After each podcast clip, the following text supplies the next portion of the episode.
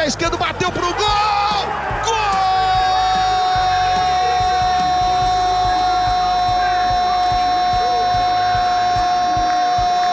Cruzamento passou, olha o Brenner! Gol!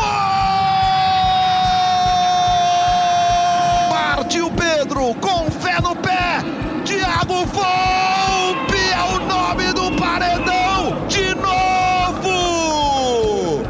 Vitor Cuesta, olha o Casares, Davó pedindo cruzamento, Davó! Gol!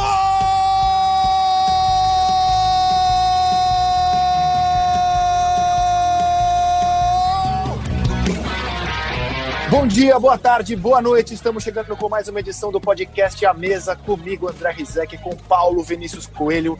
E nesta segunda-feira, com Bárbara Coelho, para a gente falar da maior vitória do dinizismo, da maior vitória do Mancini à frente do Corinthians.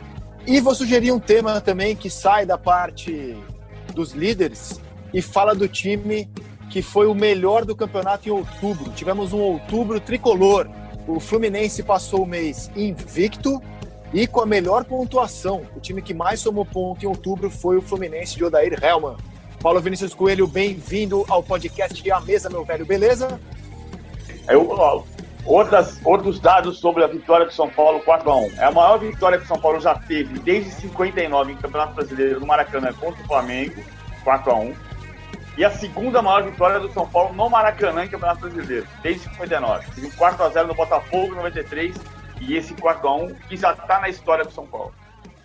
Ô, Bárbara, e o Flamengo com Lewandowski, Courtois, não pôde com o São Paulo de Brenner e Thiago Volpe, hein? Pois é, Rizek, um beijo para você. Oi, PVC, bom dia, boa tarde, boa noite, né? Não sei que horas a, a galera vai estar acompanhando esse podcast. Que São Paulo, né? O São Paulo da Montanha Russa. Para mim, por enquanto, ainda é o São Paulo do Diniz é o São Paulo que perde para o Lanús por 3 a 2 é o São Paulo que ainda é, nessa temporada consegue uma classificação como conseguiu para as quartas de final da Copa do Brasil naqueles pênaltis contra o Fortaleza, mas ao mesmo tempo cai para o Mirassol nas quartas de final do Paulistão, consegue uma vitória importante contra o Palmeiras, agora goleia o Flamengo em pleno Maracanã. Quem é esse São Paulo? É o São Paulo que vai brigar por título ou é o São Paulo que a gente vai ver, vai acompanhar um trabalho de um treinador que a gente coloca ele entre os melhores do Brasil, mas ainda deve um resultado, ainda deve algo, pelo menos uma campanha com algum título, uma campanha que justifique todo, todo, tudo que a gente fala em relação ao que ele vem construindo nos últimos anos do futebol brasileiro. Então eu olho para o São Paulo e vejo o São Paulo não tem a russa em 2020 e estou ansiosa para saber onde ele vai chegar com isso.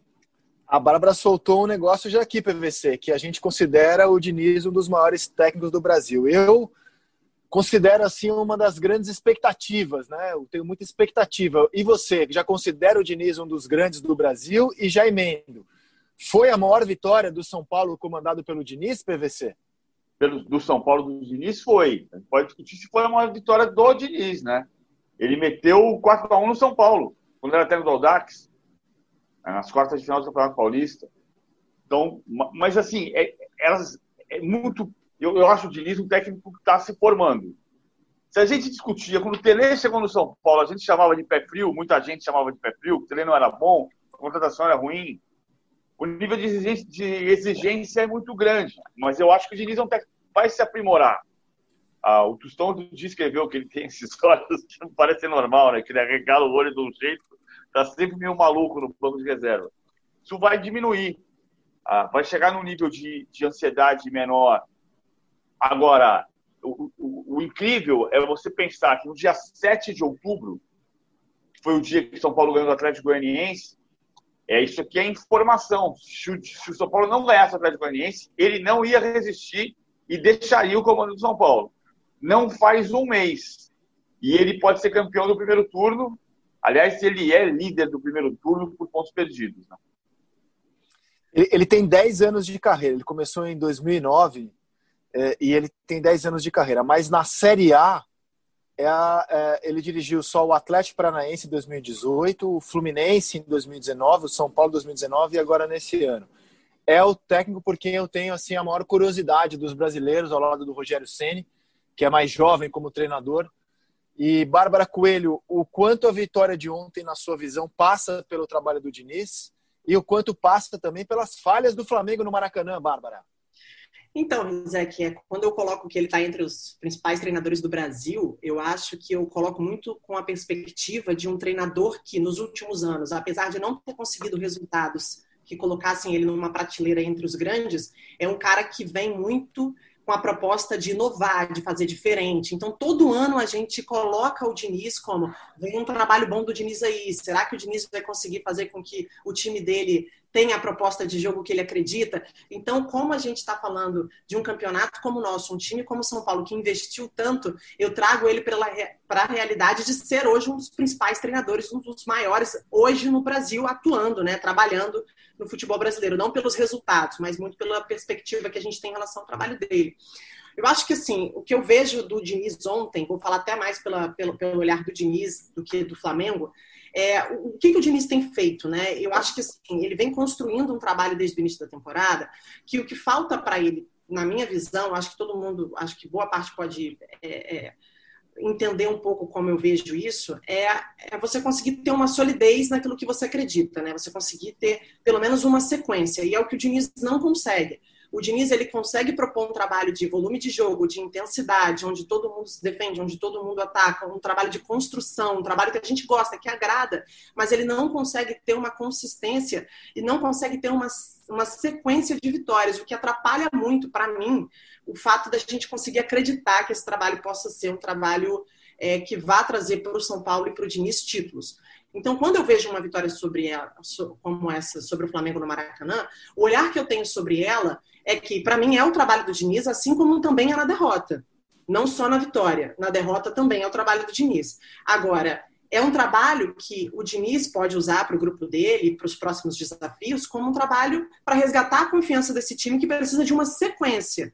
Porque quem é o São Paulo? O São Paulo que perde no meio de semana por 3 a 2 para o Lanús? Ou o São Paulo que vence o, Flamengo no Maracanã por 4 a 1 Ou é o São Paulo que passa no perrengue na Copa do Brasil pro, com Fortaleza nos pênaltis? Ou é o São Paulo que cai na Libertadores na fase de grupos? O que falta para mim, na minha visão, é fazer com que o Diniz consiga fazer esse trabalho, que a gente já conhece, a gente já conhece o trabalho do Diniz. Se a gente conversar aqui sobre o trabalho do Diniz, ele já não é mais uma novidade. O que falta para o Diniz, o que falta para a gente confiar nesse trabalho, é uma sequência de resultados positivos. E é interessante a Bárbara começar com os méritos do São Paulo, com os méritos do técnico, do trabalho dele, porque a impressão que eu tenho, conversando com os vários rubros negros, com os vários rubro-negros, desculpe, é, aliás, do Rio de Janeiro não tem como você não encontrar um rubro-negro, né? Você pega o elevador, o seu porteiro torce para o Flamengo, você pega o carro de aplicativo, o torcedor o motorista é flamenguista, você abre as redes sociais e o flamenguista hoje é o torcedor do Rio de Janeiro mais engajado, por razões óbvias. E os flamenguistas se acostumaram a ver o time deles ganhar de todo mundo com muita autoridade. Né? No ano passado, o Flamengo foi superior a todos os times que enfrentou, menos o Santos na última rodada, mas ali o título já estava garantido, vou deixar como um jogo à parte. E aí esse, esse torcedor, com a imagem do ano passado, acha muito estranho que nesse ano o Flamengo não seja mais imbatível, que ele possa perder jogos como o de ontem, com tamanha autoridade, inclusive, um 4 a 1 no Maracanã, não é uma derrota qualquer, é um 4 a 1 no Maracanã. E aí o torcedor do Flamengo vê a derrota de ontem muito mais pela ótica do seu time, como é que a gente é, passou a ser um time vencível, do imbatível Flamengo do Jesus, a uma equipe vencível. Não sei se o PVC concorda, mas o torcedor do Flamengo está com essa dúvida. Como é que o nosso time não é mais imbatível, PVC? Mas isso passa muito por nós. Né? Assim, o ano passado todo mundo tinha certeza que o Campeonato Brasileiro ia polarizar Flamengo e Palmeiras. Eu vivo dizendo, nunca na história do Campeonato Brasileiro houve campeão e vice repetidos por dois anos seguidos. Na mesma ordem, campeão e vice, ou na ordem inversa, o vice ser campeão no ano seguinte. Nunca. Não está acontecendo de novo.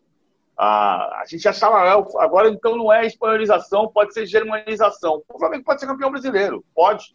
Só que esse campeonato está demonstrando uma coisa, pelo número de pontos do campeão do primeiro turno, que pode ser o menor, tem tudo para ser o menor da história. O Palmeiras foi campeão do primeiro turno com 36 pontos em 2016. O campeão do primeiro turno hoje tem 35.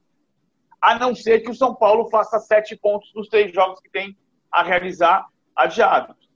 Por quê? Porque o campeonato da, da depois da paralisação de quatro meses, é o campeonato do acúmulo de jogos por causa dos jogos adiados, é o campeonato dos jogadores com Covid, é o campeonato que tem, tem toda tem toda uma contaminação pelo ano da pandemia. Está todo mundo oscilando. Não é só o Flamengo. E não é só o São Paulo. Agora, de fato, o que a Bárbara está dizendo, assim, a gente está olhando para o São Paulo sempre com desconfiança. São Paulo não venceu a desconfiança ainda, porque ele não atingiu um patamar de regularidade como o que o Flamengo alcançou no passado. Então, a gente olha, muita gente sacaneando a gente nos palpites, né? No GE, porque ninguém apostou que o São Paulo fosse ganhar do, do, do Flamengo no Maracanã. Nenhum de nós. Agora, muitos dos torcedores do São Paulo colocaram lá duplo Flamengo empate também, porque ninguém estava acreditando. E ainda, ainda não se acredita completamente. É o campeonato da oscilação. O caso do Flamengo é só curioso, porque ontem o Flamengo chegou a cinco derrotas sob o comando do Domi e foram em 22 jogos. E são quatro, e foram quatro em 57 partidas com Jesus. O Domi já perdeu mais do que o Jesus. Com o detalhe de que o Flamengo perde muito pouco, mas quando perde, perde mesmo, né? 5 a 0 do Del Valle, 3 a 0 do Atlético Goianiense, 4 a 1 do São Paulo. Você lembra as outras duas de cabeça? 2 a 0 do Ceará e 1 a 0 do Atlético. 1 a 0 do Atlético também no Maracanã. E aí, Bárbara, você arrisca é, uma opinião, uma frase? Por que o Flamengo, é, de imbatível, passou a ser é, um time que já perdeu cinco vezes com o Domenech Torrendo, ou seja, perdeu a áurea de imbatível em 2020? Perdeu, perdeu a aura de imbatível. E eu acho que o torcedor pode se acostumar com isso e não há problema. Até porque a gente está falando de um campeonato muito disputado, um campeonato em que as coisas mudam muito. E aí eu falava isso ano passado. Se você pegar o time do Flamengo, o time não, o elenco do Flamengo, o elenco do Flamengo esse ano, ele é melhor do que o elenco do ano passado. Eu, particularmente, acho. Acho que chegaram peças para substituir peças do ano passado, em casos de lesão, de alguns problemas físicos, de suspensão, que o Flamengo não tinha como solução ano passado. E aí eu vou falar de dois aqui logo de cara: Pedro e Thiago Maia. O Flamengo não tinha essas duas peças no ano passado. Esse ano ele tem. Só que o que, que acontece? Como a gente também sabe, o futebol brasileiro ele oscila muito quando você perde alguns jogadores e principalmente quando você perde um treinador como foi o Jorge Jesus. Existe um cara novo chegando, existe um cara com outras ideias, existe um cara que vai querer fazer o trabalho dele e fazer a máquina funcionar. E existem também os adversários. Eu acho que a gente não pode ter a prepotência de achar que só a gente consegue, pelo fato de ter feito o ano que a gente fez o ano passado, e quando eu falo a gente, eu estou usando como se fosse né, o próprio flamenguista é, falando sobre isso. O Flamengo, não só a instituição, mas também o torcedor. A gente não pode achar que o fato de ter acontecido o que aconteceu ano passado, que esse ano os clubes não vão se reforçar, que a mentalidade não vai mudar. Porque quando a gente fala que o Flamengo ano passado ditou moda, ditou regra, esse ano os clubes estão tentando pegar carona também. Não estou dizendo que eles estão copiando o Flamengo, mas eles entenderam que o nível de competitividade precisava aumentar e aumentou. Você vê um trabalho diferente no Internacional quando traz o Cudê. Você vê um trabalho muito diferente no Atlético Mineiro, não só em contratações, mas também trazendo o Jorge Sampaoli. Você vê o próprio Fluminense com muito menos recurso e muito mais dificuldade, conseguindo fazer um campeonato mais competitivo. E, e, o Flamengo teve algumas dificuldades nessa construção nesse ano, quando perde, por exemplo, um zagueiro de referência como foi o Pablo Mari, que era um jogador que era muito importante para o jeito que o Jorge Jesus jogava. Então, assim, o futebol, principalmente aqui no Brasil, você não consegue descolar tanto. Mesmo que o ano passado tenha sido atípico, é muito difícil você descolar, como você vê em outras ligas europeias, clubes fazendo 5, 6, 10 anos num nível altíssimo de competitividade, onde os demais clubes não conseguem acompanhar. No Brasil, a gente consegue manter um nível um pouco mais homogêneo entre os principais clubes do Brasil. Então, assim, eu acho que o ano passado foi um ano atípico. E tô com o PVC. O, gente, não estou dizendo que o Flamengo não vai ganhar o título e que não é o favorito. O Flamengo é o atual campeão brasileiro e, para mim, continua tendo o melhor elenco do Brasil vai brigar pelo título, mas tem que parar um pouco com essa arrogância de achar que ninguém consegue chegar perto e ninguém consegue competir igual. Acho que isso é arrogância.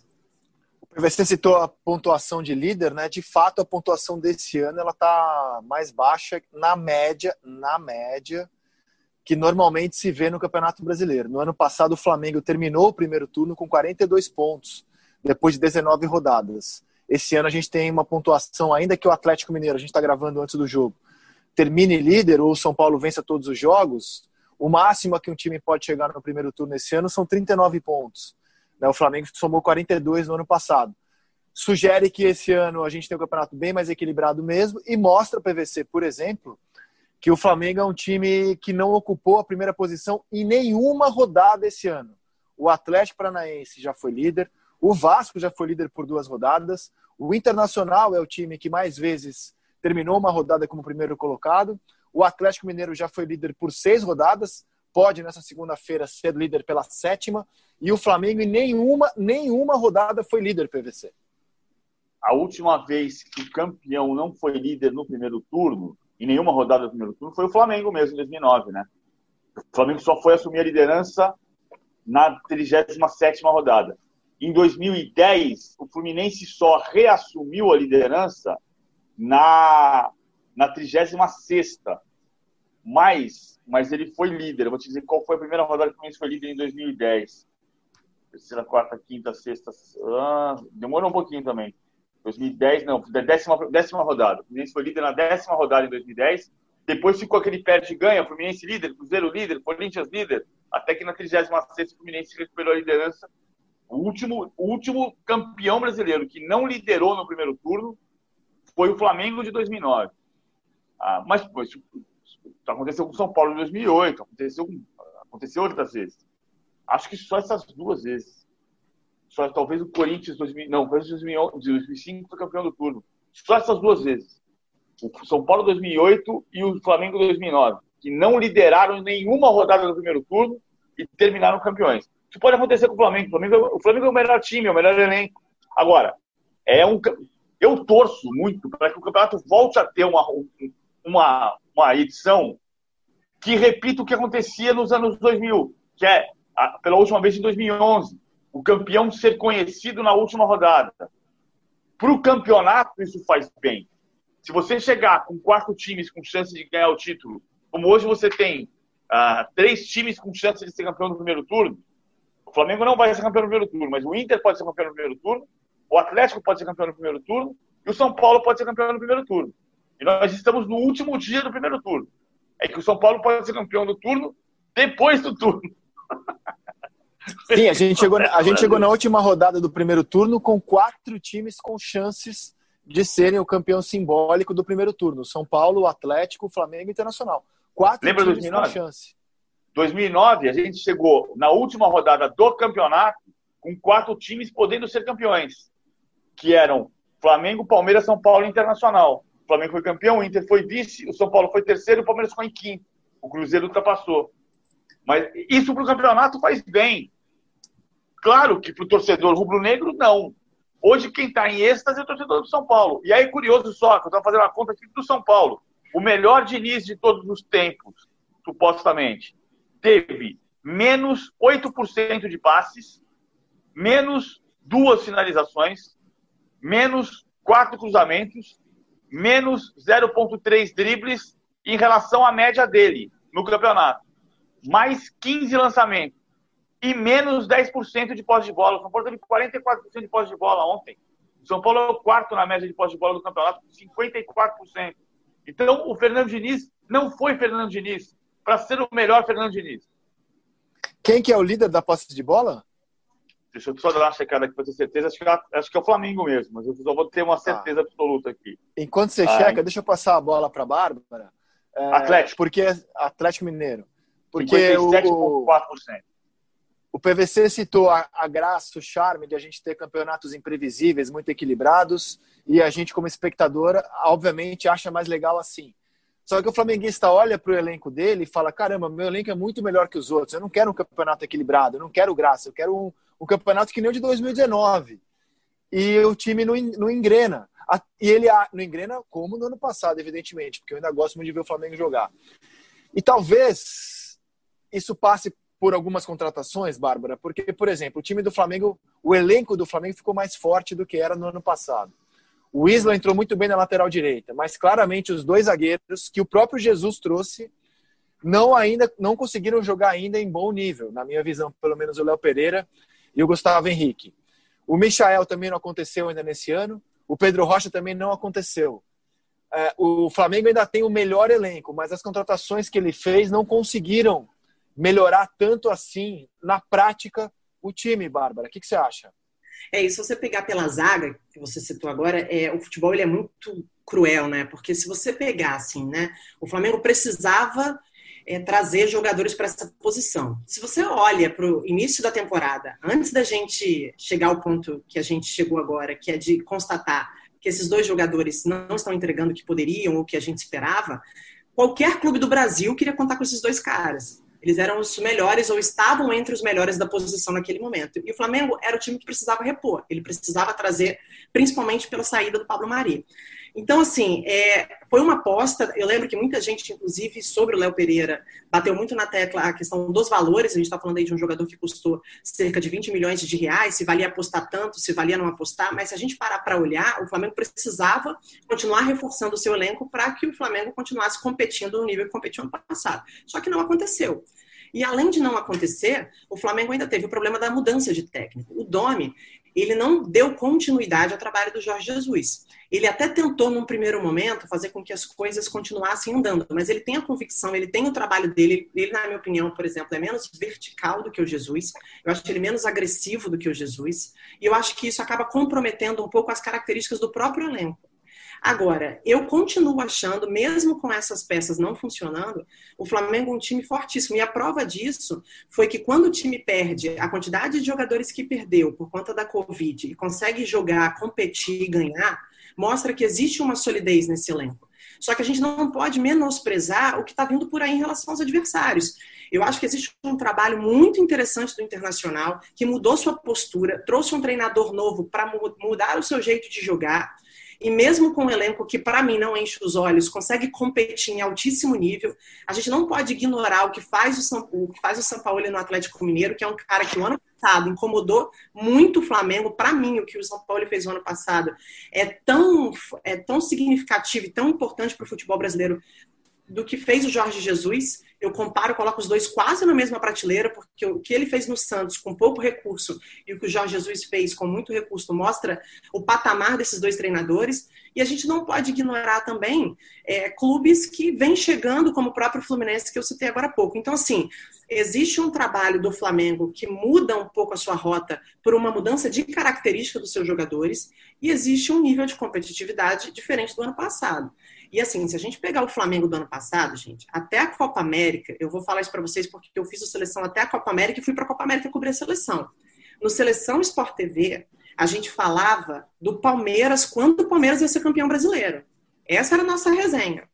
Entrou a Copa América, a gente está falando de mais de cinco reforços, reforços fortíssimos que trouxeram para o Flamengo mais o treinador um boom, uma, uma pegada, um jeito diferente de jogar, uma força que nenhum outro clube conseguiu acompanhar. E eu acho que isso tem efeitos colaterais para esse ano, para a competitividade do campeonato. Eu acho que o que o Flamengo construiu no fim do ano passado mostrou para os adversários que, se a gente quiser brigar, a gente vai ter que ir mais, a gente vai ter que fazer mais. E os clubes estão fazendo mais. Então, tem dois lados aí: as mudanças que o Flamengo passou. Eu não acho que as contratações, porque se você pegar outras, por exemplo, o Thiago Maia, para mim, é um dos principais jogadores do campeonato. O Pedro, para mim, é o melhor atacante do Brasil. Então, assim, é, o Isla, para mim, funciona muito. Um jogador extremamente experiente, extremamente talentoso. Então, tem duas coisas aí. Algumas peças não funcionam? Não funcionam, outras encaixam. E também a competitividade, para mim, que acaba sendo um resultado da hegemonia do ano passado. Os clubes acordaram e entenderam que precisavam se reforçar e fazer um trabalho diferente. Feche com a Bárbara nessa, hein? O, os adversários, o Flamengo nesse ano tem mais competição, tem mais concorrência. O Internacional, o Atlético Mineiro, o São Paulo e tem um time que recebe técnico hoje que a gente não sabe o que vai acontecer, que é o Palmeiras. Pode ser que o Palmeiras melhore o seu rendimento a partir da chegada do Abel Ferreira. Ainda é uma página em aberto para o Palmeiras escrever nesse Campeonato Brasileiro. Estou com a Bárbara nessa. Mas também acho que a gente precisa falar um pouco mais sobre Léo Pereira e Gustavo Henrique, PVC, porque estão mal, hein? Então, é, é, é, como é que o Poli falou semana passada? a gente está falando um pouco do São Paulo. Vamos falar do Bruno Sim. Henrique e do Gustavo Henrique. O Gustavo Henrique está muito mal. Fez uma partida horrível ontem, cometeu um pênalti tolíssimo. Ah, o Bruno Henrique está sem a mesma força. É verdade, é engraçado. O Luiz Roberto de, uh, demonstra isso muitas vezes, quando o Luiz Roberto narra, ligou tudo. o Bruno Henrique, quando liga o turbo, é muito difícil parar. Ele tem um arranque, uma potência, uma velocidade absurda, absurdas. Mas ele não está conseguindo fazer isso no nível que fazia no passado. Tem questão de posicionamento. O, o, o, o Domenech Torrent está usando o Bruno Henrique como ponta esquerda no, na linha dos quatro do meio campo. No ano passado, ele era um dos dois atacantes junto com o Gabriel. Então, ele, ele tinha o campo a favor dele para o lado esquerdo, mas ele não, não necessitava ocupar aquele lado esquerdo o tempo inteiro. Ah, isso pode ser parte do problema. Acho que tem uma questão física também. Não estou não tô, não tô conseguindo ver o Bruno Henrique fisicamente no mesmo patamar. No mesmo, está em outro patamar hoje, um pouquinho para baixo. O, o Daniel Alves jogou bem ontem. A jogou gente bem. passou a semana inteira discutindo o Daniel Alves. Daniel Alves ontem jogou uma boa partida. Não foi exuberante, mas ele jogou uma boa partida ontem. O Gustavo Poli, nosso querido companheiro, é, há duas semanas aqui nesse podcast, ele cornetou o apresentador porque eu estava falando mais da derrota do Corinthians por 5 a 1 do que da vitória do Flamengo. Na minha visão, aquele jogo passou mais pela atuação desastrosa do Corinthians que por uma atuação de gala do Flamengo. Os 4 a 1 de ontem, é, em menor escala, eu também acho que passa muito pela incompetência defensiva do Flamengo e os pênaltis perdidos. Né? Eu acho que eles ajudam muito a explicar o 4 a 1 do Maracanã. Mas é claro que tem muito mérito do São Paulo. O Daniel Alves jogou muito bem. O Thiago Volpe teve a melhor atuação de um goleiro até aqui no Campeonato Brasileiro, com dois pênaltis defendidos e uma assistência espetacular. E o Brenner é um jogador que aos 20 anos está fazendo um campeonato espetacular. Ele leva menos tempo para marcar gol do que o Pedro, que é o mais badalado dos centroavantes brasileiros na atualidade, é, jogando aqui no Brasil.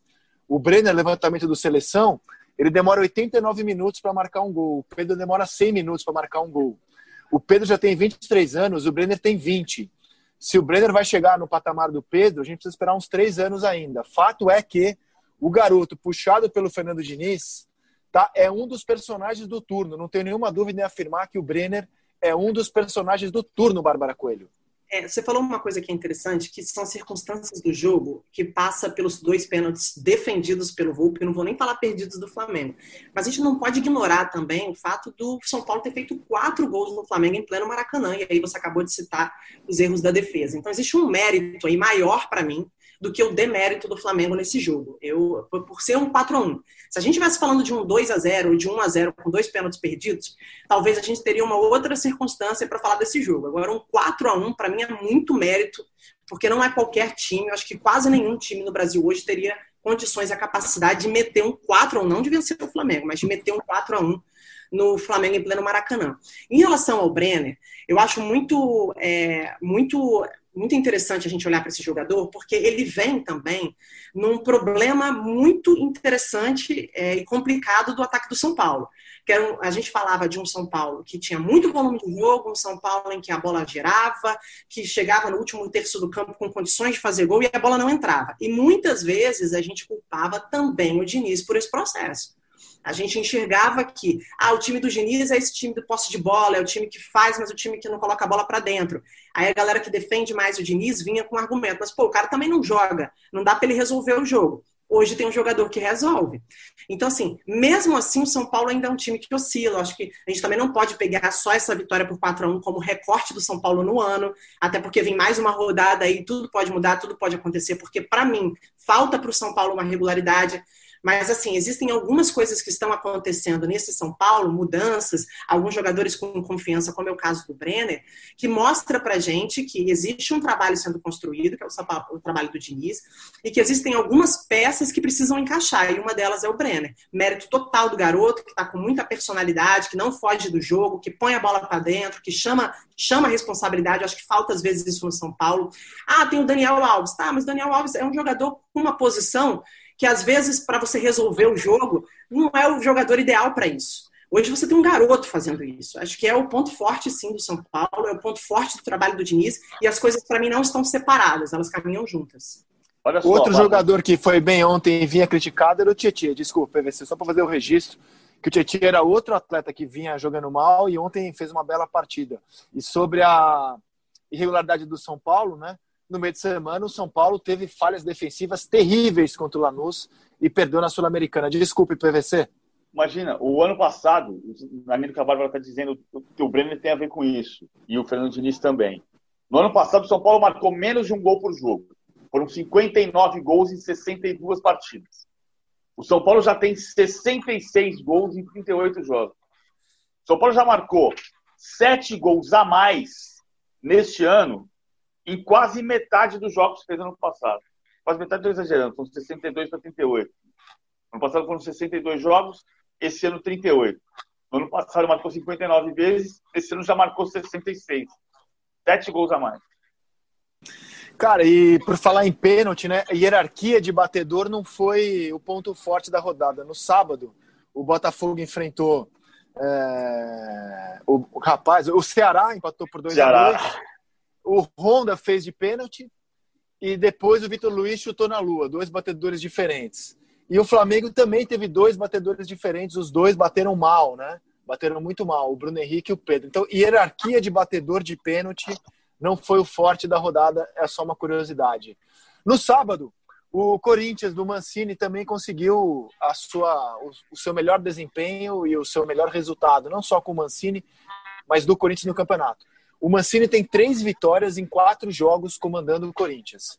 Ele estreou derrotando o Atlético Paranaense, jogando mal, ganhando no finzinho com o gol do Everaldo. Apanhou feio, feio pra caramba do Flamengo, 5 a 1 Aí o mancinismo foi a campo contra o Vasco, derrotou o Vasco com um gol no finzinho do Everaldo, 2 a 1 e agora uma vitória sobre o Internacional. Três vitórias em quatro jogos. Entendo que as duas anteriores. E o América na Copa do Brasil, sim, estou contando é. o Campeonato Brasileiro, né? Três vitórias em quatro jogos de Campeonato Brasileiro, que fez o Corinthians dar um salto. Hoje ele é o décimo colocado, com 24 pontos. Respira aliviado, porque o time estava é, ali na boca do rebaixamento. E se as vitórias anteriores foram meio pouco por obra do acaso, um pouco por obra de sorte, por grandes atuações individuais, como no caso do Walter, goleiro contra o Atlético Paranaense. No sábado, o time jogou bem contra o Internacional. E foi um dia de recados. Foi um dia de recados, né? E o Corinthians barrou o Sid Clay. O Sid Clay agora fica afastado do elenco, treino em separado. Vai receber salário e tal, mas treino em separado, não faz mais parte dos planos. O Bozelli foi preterido. É, Falou-se que o Bozelli de última hora teve algum problema, mas ele foi preterido pelo Matheus Davó. E o Matheus Davó também largou na frente de vários outros jogadores que vinham sendo utilizados. Jogou o Matheus Davó, fez o gol da vitória. Então tem alguns recados passados ali pelo Mancini ao elenco e o time jogou bem. O que podemos esperar do segundo turno alvinegro, Paulo Vinícius Coelho? Eu, bom, eu acho que vai ser irregularidade também, mas o compromisso do Corinthians é tentar brigar por Libertadores ah, por mais difícil que pareça ainda, né? Porque o Corinthians ainda é 14 colocado. O Corinthians é o décimo colocado. O décimo é o décimo colocado. Ele tem, ele tem 24 pontos, ou seja, ele tem 6 pontos para tirar. Ele pode brigar por Libertadores. O Santos tem os mesmos 19 ah, jogos. O Palmeiras pode chegar a 31 pontos se, se fizer os dois, os dois jogos que tem a menos antes, do Atlético e o, e o do Vasco e aí pode chegar a 31, então o sexto colocado pode ter sete pontos a mais do que o Corinthians. É uma distância para tirar. Compromisso tem que ser brigar por Libertadores.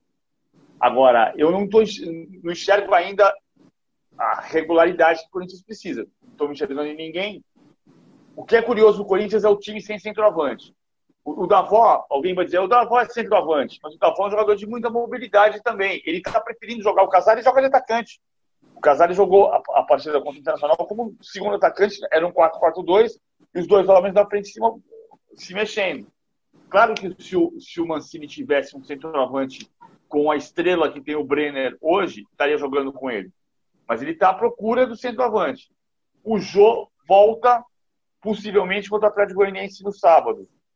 E aí fica a pergunta: se o Mancini quer o Jô ou se o Jô tira um pouco dessa mobilidade do ataque que fez com que ele tivesse sucesso no jogo contra o Vasco e no jogo contra o Internacional, principalmente nesses dois. É, e o Corinthians encara o Atlético Goianiense como favorito, porque o Goianiense é, meio que se desmontou desde a saída do Mancini, né? O time está meio perdido. O Atlético Goianiense hoje é o 13 terceiro colocado. O Corinthians tem uma chance aí de engatar uma sequência interessante. E eu acho que é um mérito do Mancini, cara, que conseguiu, com algumas mudanças, fazer um time que compete mais. É, é óbvio que não dá para falar em novo Corinthians ainda, mas dá para falar num Corinthians que compete mais e com recados muito claros. E o Casares, que foi titular com o Mancini nos últimos três jogos, é, realmente melhorou a equipe. O Casares, se ele continuar jogando nesse nível, ele melhorou a equipe. E aí o Luan, que foi banco sempre com o Mancini, vai ter muita dificuldade para jogar, porque o Casares está hoje num degrau bem acima. Casares e Otero do futebol que o Luan tem mostrado. E o Internacional, hein, Bárbara? O time que ainda é o líder, não conseguiu incomodar o Corinthians em Itaquera, Bárbara. Pois é, eu acho que é, só para pegar como gancho essa vitória do Corinthians, é, tem toda, toda vez que a gente vai falar de futebol é muito difícil a gente olhar para o caminho do meio, né? Mas tem um caminho do meio interessante aí para o Corinthians. É, não dá para dizer que mudou completamente em relação ao time que vinha jogando, não é agora, meu Deus, o Corinthians virou, tudo vai acontecer, vai brigar por Libertadores, tal. quer dizer, pode até brigar, mas assim, a gente também não pode olhar isso como sempre o copo meio cheio mas existe um resgate de confiança impressionante que pode acontecer a partir de agora, né? Uma vitória como foi contra o Internacional, um jogador como o Davó, enfim, que tem umas características muito interessantes. O próprio Mancini falou que foi uma observação de treino para trazer esse jogador para a posição que poderia jogar o Matuan, por exemplo, é, o Matuan. Então, assim, tem algumas coisas aí do trabalho do Mancini que são bem interessantes. O Internacional é, é um time que, para mim, ele é como eu falei no início da, do nosso papo aqui, né? Para mim é um time que está sempre competindo muito bem.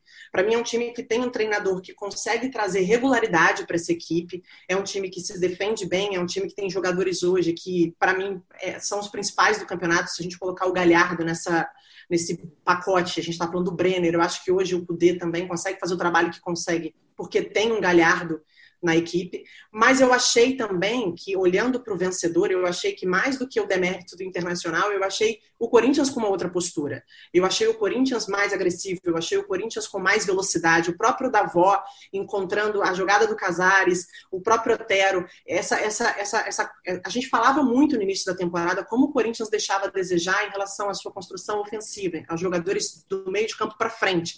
A gente tinha um Luan lento que não acontecia, a bola, o Corinthians construía poucas chances de gol. Então, o Corinthians, mesmo diante de um adversário muito forte, como é o Internacional, ele conseguiu se impor em casa e acho que pode ser um diferencial em relação à confiança daqui para frente. O Internacional, ele tentou jogar, ele tentou fazer o seu jogo, ele tentou construir, ele tentou fazer, mas ele pegou, ele encontrou um Corinthians com uma postura muito diferente do que o Corinthians teve nos outros jogos. Acho até que já mudou bastante em relação ao trabalho do Coelho e também do, do, do Thiago Nunes. Acho que o Mancini ele já traz uma característica nova para esse time, que é essa que eu acabei de colocar. Mas acho que o Internacional teve dificuldades de sair tocando a bola, de construir a jogada, de jogar em velocidade, porque ele teve um Corinthians mais bem posicionado, um Corinthians mais veloz, um Corinthians mais produtivo do que o Corinthians né, do início do campeonato. E é uma atuação que deixa o corintiano com o ânimo renovado para o duelo de quarta-feira contra o América no Independência, jogo da volta. O América ganhou em Itaquera 1 a 0 E quando eu falei do Bozelli, que ele foi preterido, porque primeiro veio a decisão de escalar o Davó como titular. Então o Davó vai ser titular. Aí depois surgiu a informação de que o Bozelli havia sentido. O Bozelli que deve deixar o Corinthians. Tem proposta do futebol argentino do Estudiantes. E você falava do Casares. Plim, o Casares, o time rouba nove bolas no campo de ataque de 16 no total, com o Casares no ataque, aí tá explicado. Eu fui ver quem roubou. Nenhum desarme do Casares. Zero desarme do Casares. O Léo Natel roubou três. Três bolas no campo de ataque. Mas assim, mas é a postura do time. Ele tá subindo a marcação. Ele não teve posse de bola, mas ele subiu a marcação para agredir o Inter, como o Inter gosta de fazer. E funcionou, porque 56% das bolas recuperadas foram lá no campo ofensivo. Ah, só que não é o Casares que está roubando. O Casares está jogando protegido. Ele cerca, o time marca, entrega para ele e deu o passe para o gol. Vou te falar que, para mim, o fiel escudeiro do Casares foi o Ramiro. Jogou muito bem sábado, jogador muito consistente na marcação e deu liberdade para o Casares fazer uma bela atuação. É porque o patamar vinha sendo tão baixo, né, dos meias armadores do Corinthians. E aí o Casares fez um jogo direito, né, um bom jogo. Você já fala, caramba, o Corinthians tem um camisa 10 para chamar de seu. O Otero também vem jogando direito, é bom que se diga. Quatro vitórias, três empates. Segundo o GE, levantamento do GE, é o time que mais pontuou no mês, o Fluminense. Bárbara Coelho, não venha me dizer que você já esperava isso, não, porque eu não conheço ninguém que fale, não, eu já esperava que o Fluminense ia terminar o turno assim tão bem colocado, fazendo um campeonato tão seguro. Se você esperava, você vai ser a única, Bárbara Coelho. Solte a sua voz sobre o tricolor. Não, não esperava, não. Eu até, eu adoro o Odair, né? O Odair eu fiz alguns programas com ele, bem amigos e tal, e é um cara que eu adoro trocar ideia. Eu tô até curiosa de esbarrar com ele por aí, ou enfim, trocar mensagem, até para a gente aprender um pouco mais, entender o que ele tem feito, porque, assim, o que mais me surpreende nesse trabalho do Odair? Se você pegar, assim, é, o Fluminense teve eliminações precoces na Sul-Americana e na Copa do Brasil. Né? Então, é muito complicado quando a gente olhava para essa realidade, porque o que, que eu via do Fluminense, assim, quando começou a temporada, sem ser engenheiro de obra pronta. Vamos pegar o Fluminense quando iniciou a competição. Eu falei, cara, o Fluminense vai fazer um campeonato brasileiro ok, muito ok, assim, o que dá. E acho que de repente dá para ele beliscar uma Copa do Brasil, uma Sul-Americana, porque são competições com outro regulamento e não dá para prever. Até porque outros times é, que hoje têm um elenco mais forte vão estar focados em outras competições, assim como Libertadores e Campeonato Brasileiro. Então eu via dessa forma. Só que o que, que o Fluminense fez? O Fluminense conseguiu usar essas eliminações como ingrediente para mudar de chave e hoje brigar por uma vaga de por Libertadores no Campeonato Brasileiro. E o, o mérito passa pelo trabalho do Daí, que conseguiu construir uma sequência de bons resultados, conseguiu fazer com que o Fluminense produzisse, mesmo com pouco recurso, com desfalques muito importantes. Essa rodada não teve o Dodi, não teve o Fred, não teve é, o Nenê. Entrou o Ganso, que é um jogador que a gente está aí, pelo menos a última década do futebol brasileiro, esperando que o Ganso seja o Ganso. É até bem, a gente nem vai entrar nesse mérito porque nem é para hoje, mas eu acho que o Odaí está conseguindo, e vai muito do trabalho dele, trazer para a realidade do Fluminense um time com muitos problemas de orçamento, de elenco, um time que vai conseguir competir eu não consigo olhar, e aí por isso que eu tô, não quero também, assim como eu não fiz com o Corinthians, eu não vou fazer com o Fluminense. Eu não vou pegar agora e falar, caramba, o Fluminense está lá no G4, é um time que vai brigar por título. Eu acho que essa não é a realidade do Fluminense. E eu acho que o Fluminense vai ter que ralar muito para brigar ainda por uma vaga na Libertadores. Mas o que o, o Dair conseguiu mostrar é que ele consegue, ele conseguiu, mesmo com muito pouco, fazer com que essa equipe competisse muito bem. O Fluminense não joga bem, não olho para o Fluminense e falo, olha, que atuação brilhante, mas é um time que tem, com todas as suas limitações, ele consegue vencer jogos importantes e hoje briga na parte de cima da tabela. Cara, o Fluminense já derrotou o Internacional, empatou com o Atlético, é, perdeu do, do, do, Flamengo, é verdade, para citar os times que estão acima dele na tabela. É, e derrotou o Fortaleza no Castelão, né, no sábado. Então é um time que está competindo muito bem, muito bem, contra as equipes da parte de cima da tabela. Fala, PVC. É, é, eu ia dizer com os desfalques, né? Estou falando do. Vou só voltar essa conta que você está fazendo. Fluminense ah, perdeu do Flamengo, ganhou, ganhou do Internacional 2x1, empatou, empatou com o Atlético perdeu do São Paulo. São Paulo está atrás dele, mas o São Paulo tem jogos a menos. O São Paulo está em quinto lugar. E contra o Flamengo ganhou o segundo tempo. Lembra que o Daí falou que ganhou o é segundo verdade. tempo? Ganhou o segundo é tempo. o, os desfalques, né? O jogo de Fortaleza, no sábado, ele não tinha Fred, não tinha Nenê, a... não tinha o Dodi, que é fundamental no meio campo, e tem deslocado o Michel Araújo para o lado esquerdo. Não tinha o Luiz Henrique, tinha o esquema montado para ele voltar da seleção sub-20, mas quem jogou foi o Caio Paulista na frente com o Felipe Cardoso. Então, ele estava desmontado, ele está conseguindo superar tudo isso. Agora, o Fluminense cresceu a partir do momento em que saiu das outras competições. O Fluminense não tem um elenco vasto, e à medida em que ele pode concentrar numa competição só, o Odair está conseguindo fazer o time, mesmo com mudanças de peças, somar pontos. Foram 15 pontos em outubro em, em sete partidas. Subiu de sétimo para quarto lugar. Cara, eu fico triste de ver o Ganso, né? Diante de tantos desfalques, o Odair escalou o Paulo Henrique Ganso. Sinceramente, acho que não falta esforço. Eu vejo o Paulo Henrique Ganso tentando. Mas é triste para mim ver um jogador que pintou como craque, que teve atuações de craque no começo da sua carreira, ver a sombra do que já foi o Ganso hoje em dia, a mim me, me entristece, sinceramente. Porque não acho que seja má vontade, não... pelo contrário, eu vejo um jogador incomodado, querendo acertar, mas que não consegue mais. E para mim isso é triste para vocês. Nossa, É muito, é muito. Porque assim, e sabe o que eu acho mais triste? É quando você vê o Ganso jogar, quando ele pega na bola, você vê que ele é craque. Você vê que ele é muito diferente. Então, assim, essa é a frustração maior. Eu jamais, isso eu nunca é, é, nunca falei, eu, eu, não avalio jogador assim, assim eu não gosto. É, essa coisa da má vontade, é dizer que o cara não tá afim. Gente, não é possível que o cara não queira fazer a coisa acontecer, não é possível que o que ele foi, o que ele sabe que ele pode entregar. Eu, se a gente for falar do Ganso, eu, eu poderia pegar as lesões, acho que trouxeram para a carreira dele uma, uma questão de confiança que para mim é muito representativa pro Ganso. Eu acho que os últimos anos, as escolhas, a forma como ele acaba entrando nos clubes, até a forma arrogante que ele se posicionou em alguns momentos, mostra muito que a questão do ganso ela está muito na cabeça. Pelo menos quem sou eu, não sou psicóloga, não trabalho com isso, mas assim, olhando para o ganso, a minha visão sobre ele é essa, muito mais do que vontade e talento. Porque quando ele pega na bola, eu falo, cara, que craque. Por que, que não vira? Por que, que não acontece? Para mim, ele continua sendo um craque que não virou, que não aconteceu é, o Fluminense fica mais forte com o Dodge. Isso é incrível, né? Você, é um pouco da discussão que a gente teve na sexta-feira. Se você tem o Thiago Galhardo versus Luan, por que, que o Thiago Galhardo joga bem no Internacional e o Luan, que foi a contratação mais pesada, não joga bem no Corinthians? Pensa no ano passado. O Galhardo já jogou melhor no Ceará do que o Luan no Grêmio. Então, por que, que você contratou o Luan e não o Galhardo?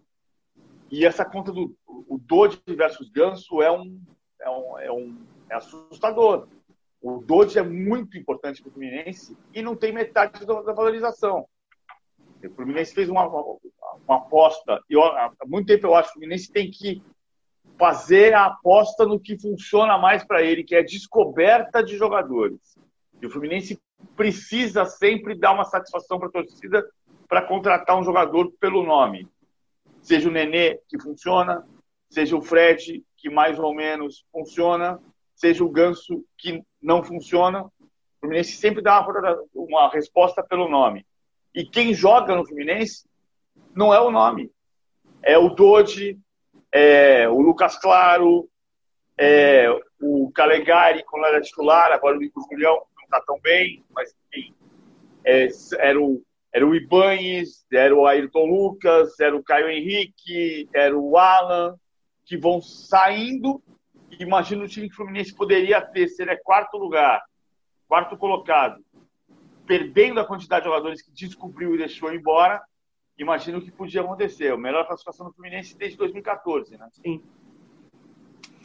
Olha, nessa reta final de podcast, quero fazer um balanço do primeiro turno com vocês. O primeiro turno termina nesta segunda-feira com Palmeiras e Atlético Mineiro. O Abel Ferreira chega hoje ao Brasil, já chegou, inclusive, vai assistir ao jogo de hoje. Não sei se ele já estreia quinta contra o Bragantino. Estreia PVC quinta-feira contra o Bragantino, Copa do deve, Brasil? Deve estrear quinta-feira. Você viu que ele chegou dizendo que o Palmeiras é uma grande academia. então vai estrear num jogo tranquilo pela vantagem que o Palmeiras construiu. E no domingo, cara, a gente vai ter um duelo de dois técnicos portugueses. O Vasco, do Ricardo Sapinto, contra o Palmeiras, do Abel Ferreira. Talvez isso seja inédito aqui no Brasil. Dois técnicos portugueses se enfrentando, PVC? No Brasileirão, provavelmente sim. No Brasileiro, eu vou descobrir, vou tentar descobrir até sexta-feira, a gente vai falar sobre isso. Mas é provável tá. que tenha tido um Joreca no São Paulo contra o Joreca no Corinthians versus é, Ernesto Santos no, no o Cândido de Oliveira no Flamengo. O jogo de Rio-São Paulo pode ter acontecido no passado. Eu vou tentar achar. Tá Mas bom, é então, olha, na sexta-feira deu uma polêmica, porque o GE colocou na home, né, de manchete, a gente escalou nossas seleções, né, os comentaristas do Seleção. Eu, o PVC, o Sérgio Xavier Filho, o Murici, cada um escalou a sua seleção do turno. É, eu vou fazer uma alteração na minha seleção do turno, peço que a Bárbara vá pensando na seleção dela e o craque do campeonato até aqui, do primeiro turno. Eu vou fazer uma alteração. A gente escalou nossos times antes da rodada a atuação do Volpe vai me fazer colocá-lo no time, porque é, é a maior atuação de um goleiro nesse primeiro turno. E como o São Paulo não tinha representante na minha seleção e é o líder por pontos perdidos, eu vou fazer essa troca. Então, a minha seleção do turno, eu vou escalar assim, ó. Thiago Volpe. Na lateral direita, o Isla, que não cruza, faz amor. A minha zaga vai ter o Lucas Claro do Fluminense. É, deixa eu lembrar quem é que eu coloquei de outro zagueiro além do Lucas Claro, o Júnior Alonso. E aí na lateral esquerda, Guilherme Arana.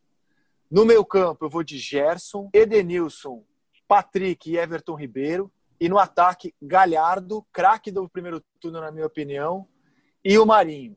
Marinho, aliás, autor de um gol e uma assistência na vitória do Santos sobre o Bahia, faz um turno espetacular. Para mim é difícil decidir Marinho ou Galhardo, quem foi melhor, mas vou ficar com o Galhardo como craque do primeiro turno. E técnico, vou de Eduardo Colde. Vou deixar a Bárbara pensar um pouquinho mais, porque o PVC já escalou a dele na sexta-feira. Quero saber se você mantém o time PVC ou muda alguma coisa pelos jogos do fim de semana? A regra era votar na sexta-feira. a regra era essa, ué. Na sexta-feira a era aquela. Eu acho justo tirar o Hugo e colocar o Thiago Volpe, mas eu vou por lá as regras que a gente criou na sexta-feira. O voto era voltar no último dia de outubro, último, último programa de outubro. Tá bom, mas eu, o Thiago Volpe merece ser o goleiro do Então, então escalhe a sua, escalhe a sua para o ouvinte do podcast PVC. Thiago Volpe, Isla, Júnior Alonso, Gustavo Gomes e Arana, Jair, Gerson e Galhardo, Marinho, Pedro e Queno. Pronto. O, Não, só o Murici na sexta-feira colocou o Brenner. Só o Murici colocou o Brenner. É, e você, Bárbara Coelho, como escala a sua seleção do primeiro turno? Cara, difícil, porque, por exemplo, eu não sei se o Volpe foi o melhor goleiro do primeiro turno. Eu, eu acabo ficando muito induzida pelo que ele fez agora no final de semana, viu? Acho que vai ficar ruim de eu não colocar ele, porque ele fez o que fez ontem, mas o primeiro turno todo tenho minhas dúvidas, hein? Segunda defesa menos vazada do campeonato. Tem esse é. aspecto a favor do. Eu tinha colocado o Lomba, troquei, porque acho que o Volpe teve a grande atuação de um goleiro e não é um jogo qualquer, né? É um 4x1 em cima do Flamengo e o Volpe tá bem no São Paulo, né? Ele tá jogando bem. Falhou então, pouco. Então tá certo. Então eu vou. Eu tava só na dúvida aqui. Eu vou de Volpe, então. É, lateral direito eu vou de Isla. Na zaga eu vou colocar o Alonso e o Gustavo Gomes. Na lateral esquerda eu vou de vou de Arana. Meio eu vou de pode ser Gerson. Acho que ali no meio não dá para tirar o, o, Galhardo, o Everton Ribeiro. Pedro na frente, pode Marinho. ser o Marinho e o PP, né? Marinho e PP, tá bem, tá, tá bem. Time variado, parecido com o do Sérgio Xavier, que colocou o PP também na sexta-feira. Craque do campeonato até aqui, Bárbara Coelho. Tá no Galhardo. E você, PVC? Galhardo gols, cinco passos para gol. Ó, só para arredondar, então, já pode mudar, então mudou dois. Thiago Volpe Isla, Júnior Alonso, Gustavo Gomes e Arana, Jair, Gerson Galhardo, Marinho, Pedro e... Keno, esqueci do que. Sabia que eu estava esquecendo alguém. Eu vou pôr o Keno no lugar do PP, tá? Então escala o seu time de novo, Bárbara. Do, então, do meu time é Thiago Volpe no gol, na lateral direita Isla, na zaga Alonso, Gustavo Gomes, na lateral esquerda Arana, Gerson, Everton Ribeiro e Galhardo, Keno, Marinho, e Pedro. Seu técnico? Meu técnico, Jorge Sampaoli. Não, Eduardo Cudê, Eduardo Cudê, Eduardo Cudê, Eduardo Cudê. Do PVC, é, do PVC é o Sampaoli, né, PVC? É o Sampaoli. Maravilha. A gente volta na sexta-feira, depois a gente muda a nossa seleção, depois de Palmeiras e Atlético Mineiro, porque a gente está gravando antes desse jogo. Paulo Vinícius Coelho, um grande abraço para o senhor. Até logo mais no Seleção e até o próximo podcast A Mesa. Até mais, até já. Bárbara, um beijo para a senhora. Volte sempre, hein? Obrigada pelo convite. Ficamos por aqui, meus amigos. Tenham todos uma ótima semana e até a próxima edição na sexta-feira do nosso podcast A Mesa. Tchau!